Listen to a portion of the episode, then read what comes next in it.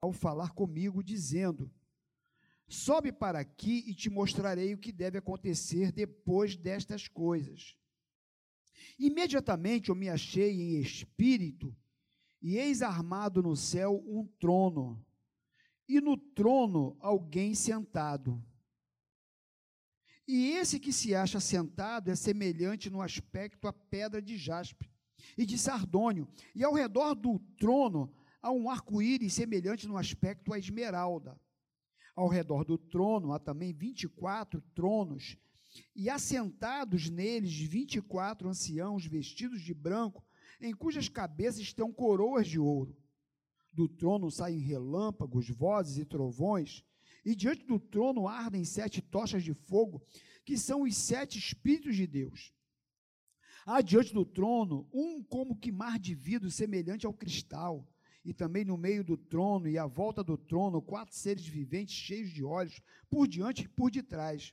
O primeiro ser vivente é semelhante a leão, o segundo semelhante a novilho, o terceiro tem um rosto como de homem, e o quarto ser vivente é semelhante à águia quando está voando.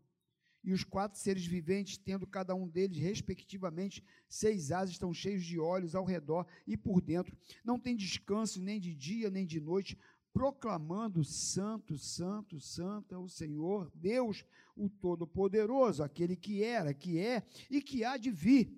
E quando esses seres viventes derem glória, honra e ações de graças ao que se encontra sentado no trono, ao que vive pelos séculos dos séculos, os vinte e quatro anciãos prostrar-se-ão diante daquele que se encontra sentado no trono, adorarão o que vive pelos séculos dos séculos e depositarão as suas coroas diante do trono, proclamando: Tu és digno, Senhor e Deus nosso, de receber a glória, a honra e o poder, porque todas as coisas tu criaste, sim, por causa da tua vontade, vieram a existir e foram criadas.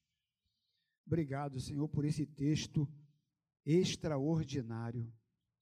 Nos ajuda nesses poucos minutos a tentar, guiado pelo teu Espírito, Senhor, entender um pouco daquilo que João viu. Que a tua graça nos envolva, em nome de Jesus. Amém. Livro de Apocalipse significa revelação. Vocês sabem muito bem disso. É um livro escatológico. É um livro fantástico que o começo e o final nos fala do cumprimento das profecias em Jesus Cristo. Todo o livro fala das profecias de Jesus. E é um assunto que deve nos interessar. Por ser um livro com muitas figuras, muitos símbolos, eu, por exemplo, como pastor, eu tenho muita preocupação de pregar em Apocalipse, eu quero confessar. Eu prego em Apocalipse muito até o capítulo 5, como diz o pastor Davi Silveira. Apocalipse só prega até o capítulo 5. Eu vou muito também por essa por essa linha. Até porque é um livro que tem algumas variantes teológicas, mas é um livro que ele nos revela grandes coisas. E a gente tem que ter cuidado para não falar heresia quando está pregando no livro de Apocalipse. Mas o capítulo 4, ele nos fala da visão de João, até porque quem escreveu o livro de Apocalipse, vocês sabem muito bem que foi João, que foi o único apóstolo que morreu de velhice. Que todos os outros morreram ou crucificado, comido por leão, né? Só a morte assim tranquila. João, velho, agora na ilha de Pátimos, ele tem essa revelação do livro de Apocalipse. Tanto é que você está com o livro aberto, a Bíblia aberta. Olha o capítulo, capítulo 1, versículo 19. Olha o que, que diz.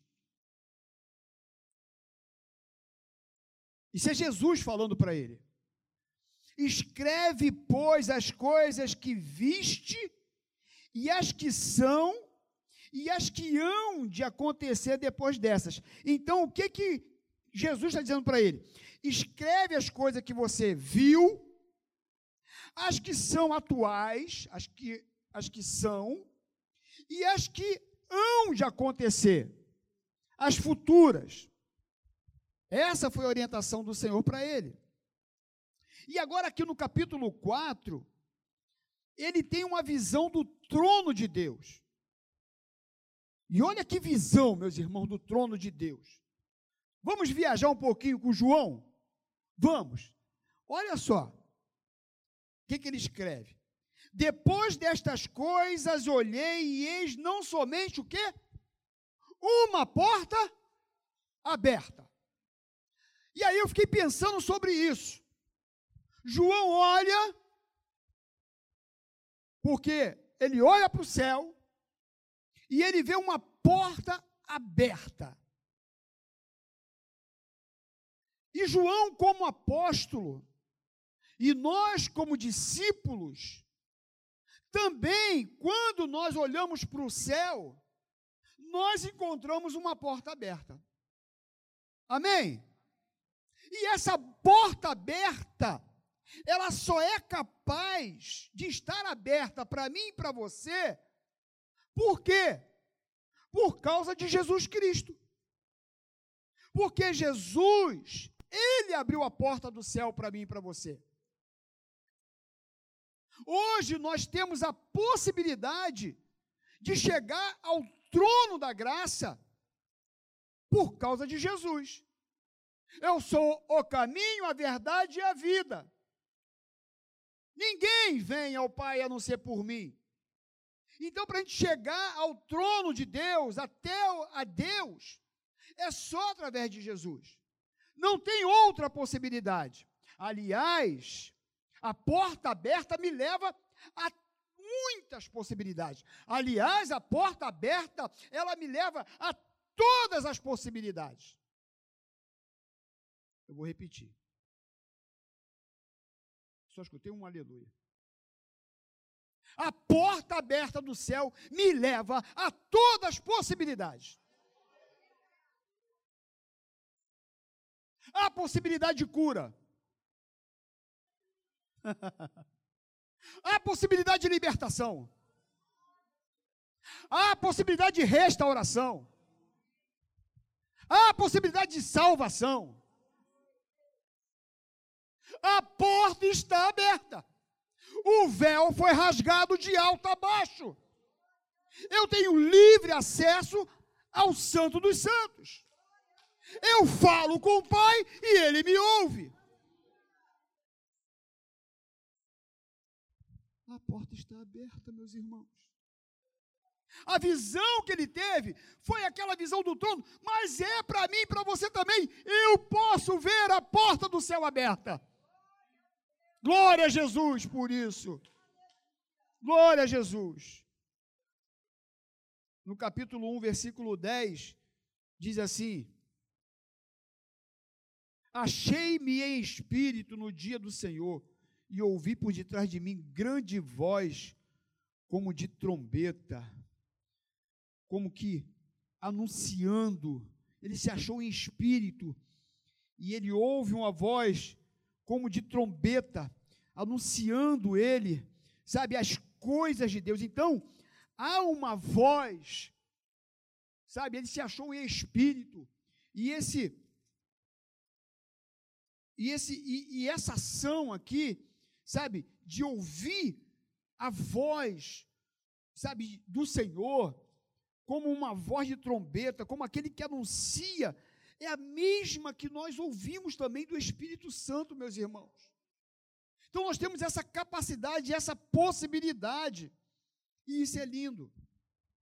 E olha o que, que diz no versículo, no capítulo 4, voltando para o nosso texto: depois destas coisas, olhei, eis não somente uma porta aberta no céu, como também a primeira voz que ouvi, como que? De trombeta, ao falar comigo, dizendo: sobe para aqui ou para aqui, e te mostrarei o que deve acontecer depois destas coisas.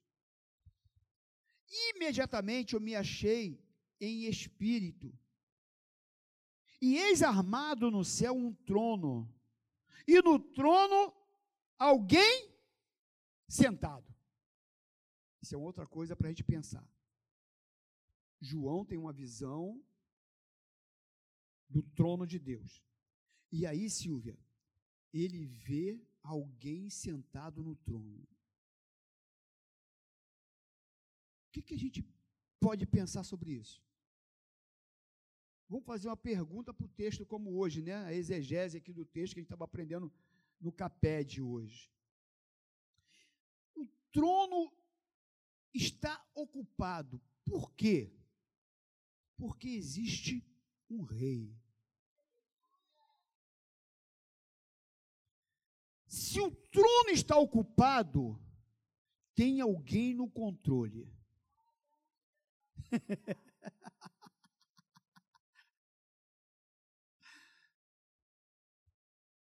Se o trono está ocupado, tem alguém com um cetro na mão. Se o trono está ocupado, Renato, eu fico com o coração em paz. Por quê? Porque o trono não está vazio. Porque está ocupado. Porque isso quer me dizer o quê? Que Deus continua no mesmo lugar. Tem alguém no controle. Tem alguém que coordena todas as coisas, porque trono me fala de reino. Porque a gente às vezes fica dependendo de pessoas que tomam algumas cadeiras importantes aqui nessa terra. E às vezes, Wagner, a gente fica dependendo deles. Quando eu vou procurá-lo, cadê ele? Ele já foi embora porque deu o horário dele. Chegou às 10, saiu meio-dia para almoçar, voltou às 3, foi embora às 4. E você não acha mais quem poderia resolver o teu problema. Mas, Celinha, o trono está ocupado. Tu chega de manhã, tu chega às 10 horas, tu vai meio-dia, tu vai 3 horas, você chega de madrugada lá, Leandro, o trono está ocupado. Não importa a hora. O trono está ocupado. O trono está ocupado, Itana. A hora que você precisar dele, ele está lá. Ele está lá para te atender. Ele não te atende a hora que ele quer. Ele não trabalha a hora que ele achar melhor. O trono está ocupado. Tem alguém com um cetro na mão, como governador que governa todas as coisas, o Todo-Poderoso. O Pai está no céu. Pai nosso, que está no céu, 24 horas, está ocupado. Louvado seja o nome do Senhor. Versículo 3: E esse que se acha sentado é semelhante. Eu fico imaginando João tentando descrever o que ele estava vendo, meus irmãos. Que tem muita coisa aqui que eu fico vendo João escrever. Ele falou: como é que eu escrevo isso? Isso que eu estou vendo aqui, como é que eu boto no papel? Aí ele pensou assim: eu vou botar aqui. E, e esse que se acha sentado é semelhante no aspecto da pedra de jaspe Aí eu fui ver pedra de jaspe, fui pesquisar, né? No doutor Google, no amigo Google. Aí está lá escrito: pedra transparente de um brilho resplandecente.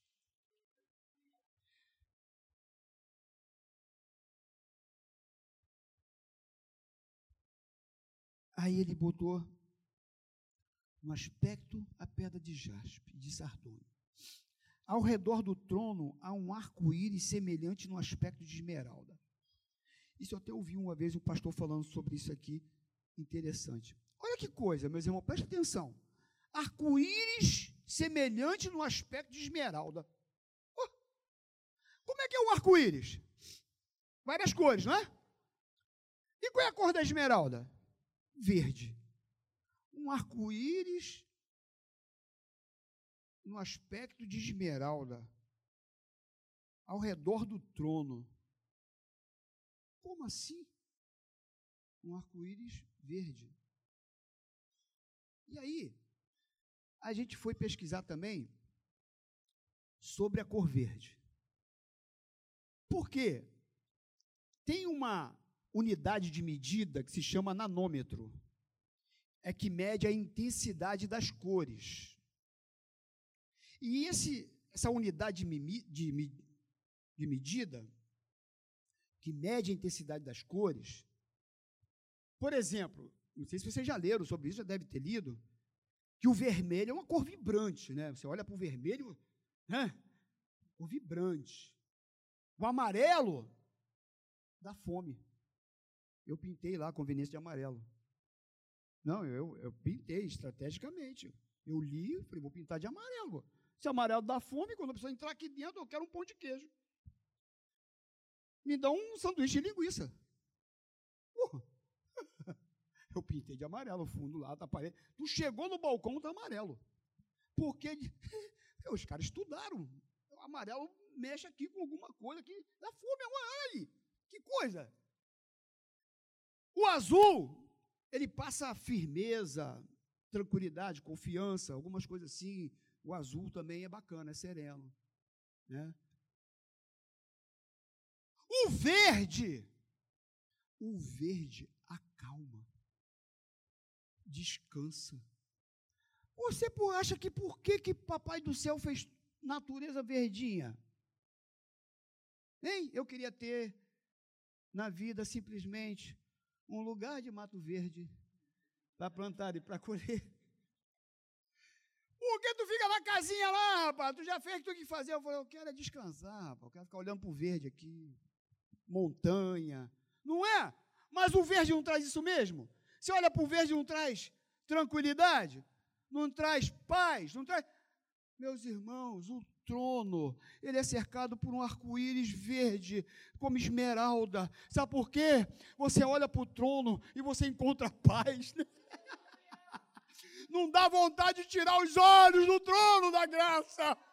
Como é bom viajar. Eu gosto de viajar e ficar olhando verde. As estradas que tem as árvores assim fechando. Eu gosto de para Miguel Pereira, tem uma estradinha lá que as árvores vai fechando assim ó, no caminho. Que estradinha bonita aquilo ali. Tu vai pegar aquela serra, coisa linda. É você olhar para o verde, para a natureza. Você não se cansa de olhar para a montanha. Você se cansa? De ficar olhando pela janela a natureza? Não. Traz tranquilidade. Agora o trono da graça ele não traz somente essa tranquilidade de você ver o verde, mas ele é a própria paz, sabe? Ele é aquele que traz estabilidade. Imagina um arco-íris na cor de esmeralda, que seca o trono da graça. Eu fico imaginando João botando isso no papel e olhando isso e sentindo essa paz quando ele olhou essa mansidão, essa tranquilidade, quando ele olhou para o trono da graça, isso deve ter impactado a vida dele, o coração dele. E aí diz aqui, meus irmãos, que ao redor do trono há também. Não, não, não. Ele falou de sardônio, né? Ah, sardônio. O sardônio é de uma cor vermelha, tipo sangue. Olha aí. Mistério do sangue, né? E aí João vai vendo essas coisas todas e diz o texto aqui que ao redor do trono há também 24 tronos, e assentados nele 24 anciãos, vestidos de brancos, e cuja cabeça estão coroas de ouro. Do trono saem relâmpagos, vozes e trovões, e diante do trono ardem sete tochas de fogo, que são os sete Espíritos de Deus. Aí, meus irmãos, imagina o trono, saem relâmpagos, vozes, trovões, e diante do trono ardem sete tochas de fogo. E eu comecei a procurar versículos na Bíblia que fala de fogo, meus irmãos, é uma enormidade. Eu, tinha que ter escrito aqui os versículos, eu não escrevi. Procura, pesquisa os versículos que fala de fogo e os que falam é, do próprio Deus como sendo como fogo. Como que quando passa ele traz fogo, ele queima, ele arde. É impressionante. E aí eu fiquei pensando sobre isso, sabe, meus irmãos? Sempre quando Deus se manifesta, tem fogo no negócio. Você vai lá para Êxodo, capítulo 19, quando Moisés sobe o monte lá para se encontrar com Deus. Vocês conhecem o texto? Que Deus manda Moisés subir a montanha. E quando ele começa a subir a montanha, começa a ter relâmpago, trovões, fogo descendo do céu. É impressionante como que a gente vê a manifestação. Quando Elias foi levado, diz que o fogo veio e dividiu tudo, e Elias foi subiu naquele momento que o fogo de Deus desceu. Você vê Elias no Monte Carmelo orando. Ele prepara lá o altar e de repente desce fogo do céu e queima tudo, incendeia tudo. Como que o fogo ele é presente? Como que o Deus é um Deus do fogo, né? Um Deus, sabe, que, que queima palha, que, que queima impureza, que tira o que não presta. E eu fico imaginando que, que nós também temos que ter fogo, meus irmãos. Você é de Deus. Deus está em você. Ah, eu tenho que também ter fogo. Não é? E a gente vê os crentes gelados, né, meu irmão? Tem uns crentes que parecem até é, Brastemp, Electrolux, Freezer. Ah, pelo amor de Deus, rapaz, dá, um, dá uma cutucada aí, oh, dá um glória a Deus aí, meu irmão, dá um aleluia aí. Oh. Povo de Deus tem fogo também. Se meu Deus tem fogo, também tem fogo. É claro que eu não tenho o fogo dele, né? Mas pelo menos fogo espiritual. Mas é isso, é fogo de Deus. Deus, Deus ele se manifesta, sabe, poderosamente. É impressionante. E diz aqui que ardem como tocha de fogo, que são os sete espíritos de Deus. Sete é o número da perfeição, não é que é sete espíritos, mas é, é, é a perfeição da ação do Espírito. Adiante do trono um como que mar de vidro, semelhante ao cristal. Imagina, meus irmãos, diante do trono um mar como de vidro, semelhante ao cristal. Ele não sabia o que escrever, eu acho que ele viu aquele negócio transparente. Aquele mar, aquele vidro transparente, aquela coisa transparente, límpida. E ele deve ter ficado impactado com aquilo. Porque Deus é assim, né? A transparência, a limpeza, se enxerga né? a impureza. E diz que ele vê como cristal.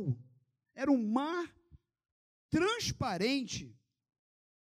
E diz aqui o texto, no versículo de número 8, que também no meio do trono e à volta do trono, quatro seres viventes cheios de olhos, e por diante e por detrás. O primeiro ser vivente semelhante ao leão, o segundo semelhante ao novilho, o terceiro tem um rosto como de homem, e o quarto ser vivente é semelhante à águia quando está voando. E os quatro seres viventes, tendo cada um deles, respectivamente, seis asas, estão cheios de olhos ao redor e por dentro. Não tem descanso nem de dia, nem de noite, proclamando: Santo, Santo, Santo é o Senhor Deus o Todo-Poderoso, aquele que era e que há de vir. Meus irmãos, diz aqui o texto que os 24 anciãos, 24 anciãos, ele simboliza o, o povo de Deus. Que eles chegam diante de Deus e eles tiram as suas coroas e depositam aos pés de Deus. E todos nós receberemos uma coroa, a Bíblia diz isso. Nós até pregamos outro dia. Guarda o que tens para que você não perca a coroa da vida. Não é verdade?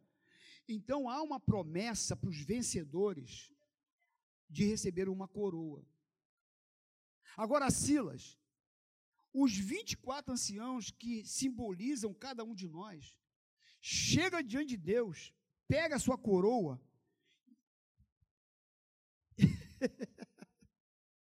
porque a sua coroa diante de Deus, meus irmãos, não é nada.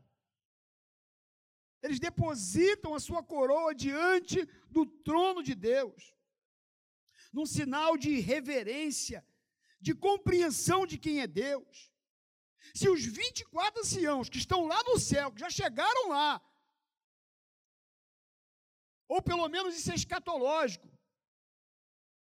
e vão depositar a coroa diante do trono da graça.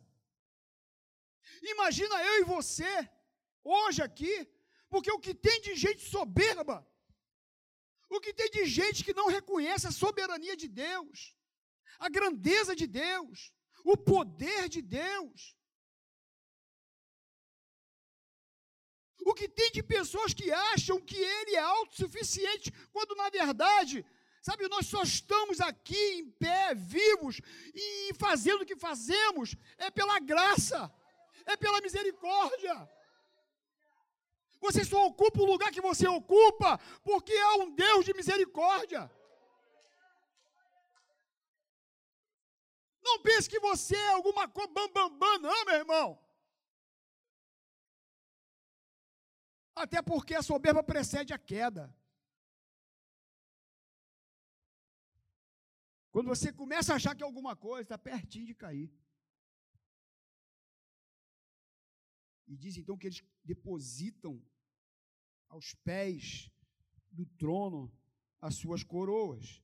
E o versículo 8, olha que coisa maravilhosa, que diz assim: vai, vai falando de alguns seres que estão em volta do trono, e aí ele fala assim: e não tem descanso, nem de dia, e nem de noite, proclamando: Santo, Santo, Santo é o Senhor Deus, o Todo-Poderoso, aquele que era, que é e que há de vir. Ou seja, não tem descanso. Se você está pensando que tu vai para o céu para ficar deitadinho numa rede, ou de asinha de anjo, passeando para lá e para cá, tu está perdido. Tu está enganado. Porque o que está dizendo aqui, meu irmão, é que a adoração 24 horas. Não tem descanso. É adoração o tempo todo, Silas. E eu fiquei pensando nisso, eu falei, meu Deus, como é que adora 24 horas? Eu falei, eu sei. Nós tivemos um encontro com Deus, né? A irmã falou o que aqui? Eu não queria nem vir embora. Eu também não. E eu escutei um monte de gente, ah, está acabando.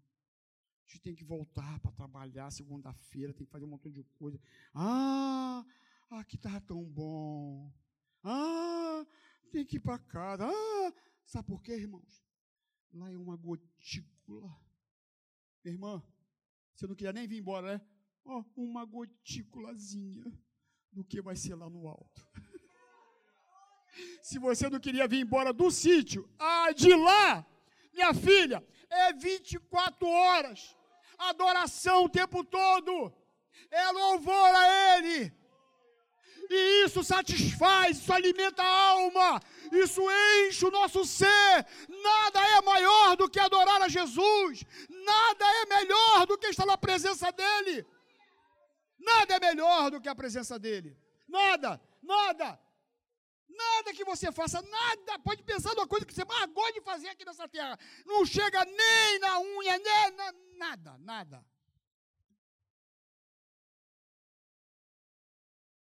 Diz aqui que eles proclamam de dia e de noite: Santo, Santo, Santo é o Senhor Deus, o Todo-Poderoso aquele que era, que é e que há de vir.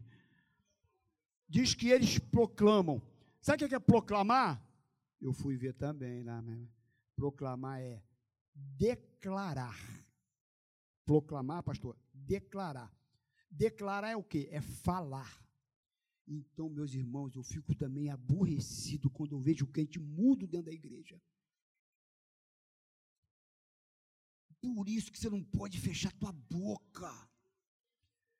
Eu até respeito algumas denominações que fica todo mundo lá quietinho, bacana, vai tudo para o céu. Só que lá não sei como é que vai ser, porque eles vão ter que proclamar. Eles vão ter, eles vão ter que abrir a boca lá, rapaz. Porque lá não tem negócio de boca fechada, não. Lá é o dia todo, é santo, é santo, é santo. Como é que pode, Estevão? Um monte de crente assim, ó. O fogo está pegando, bicho.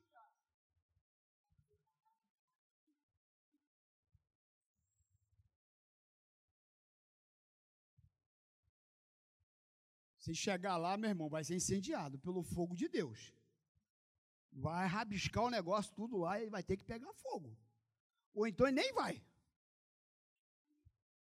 Ele nem vai, porque você acha que vai ficar lá calado e está perdido. Porque o, pelo menos o que o João viu aqui, ó, era todo mundo proclamando: Santo, Santo, Santo é o Senhor Deus, o Todo-Poderoso, aquele que era, aquele que é e aquele que há de vir. Aleluia, glória a Deus, bendito é o teu nome, louvado seja o nome de Jesus. Oh,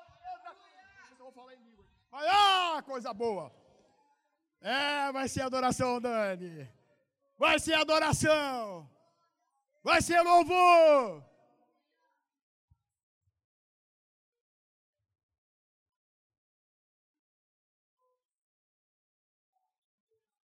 Aleluia.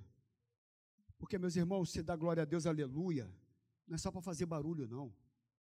Porque quando você dá glória a Deus, aleluia, você está falando para Ele, que você reconhece a sua soberania, a sua grandeza, o seu poder. Você diz para ele que você é dependente dele.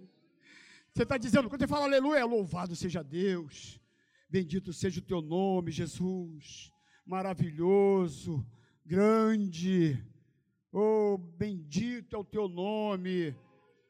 Meus irmãos, não pode faltar adoração. Está pensando que vai ficar to tocando arpinha no céu? Provavelmente não. Vai ficar sentadinho numa nuvem? Provavelmente não. Vai ficar entediado? Provavelmente não. Aliás, certamente que não.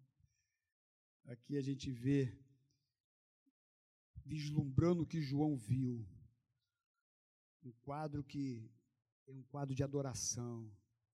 Adoração vibrante, participativa né, todos com o mesmo desejo de adorar. No versículo 9 ao 11 diz assim: Quando esses, esses seres viventes derem glória, honra e ações de graças ao que encontra sentado no trono, ao que vive pelos séculos dos séculos. Os 24 anciãos prostrar-se-ão diante daquele que se encontra sentado no trono, adorarão o que vive pelos séculos dos séculos e depositarão as suas coroas diante do trono, proclamando: Tu és digno, Senhor e Deus nosso, de receber a glória, a honra e o poder, porque todas as coisas tu criaste, sim, por causa da tua vontade, vieram a existir e foram criadas. Você pode aplaudir o Senhor? Você pode aplaudir aquele que é único, digno de louvor, de adoração.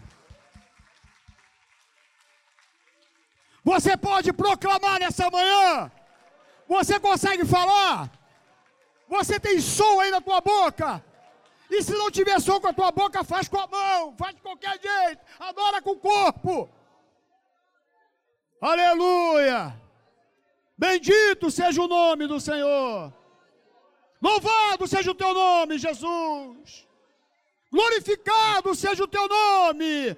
Santo, Santo, Santo é o Senhor Todo-Poderoso.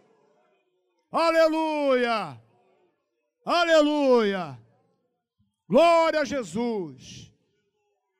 Glória a Jesus. Você pode ficar de pé? Bendito é o teu nome, Senhor. Agora, Lá tem adoração 24 horas por dia. Diz ali que não tem descanso. Aproveita e coloque isso em prática na tua vida.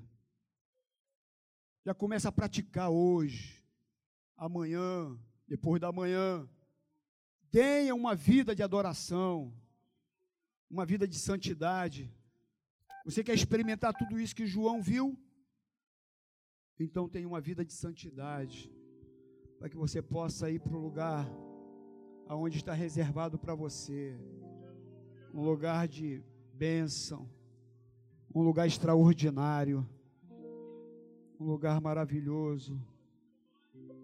Bendito seja o teu nome, Jesus. Vamos adorar o Senhor com essa canção.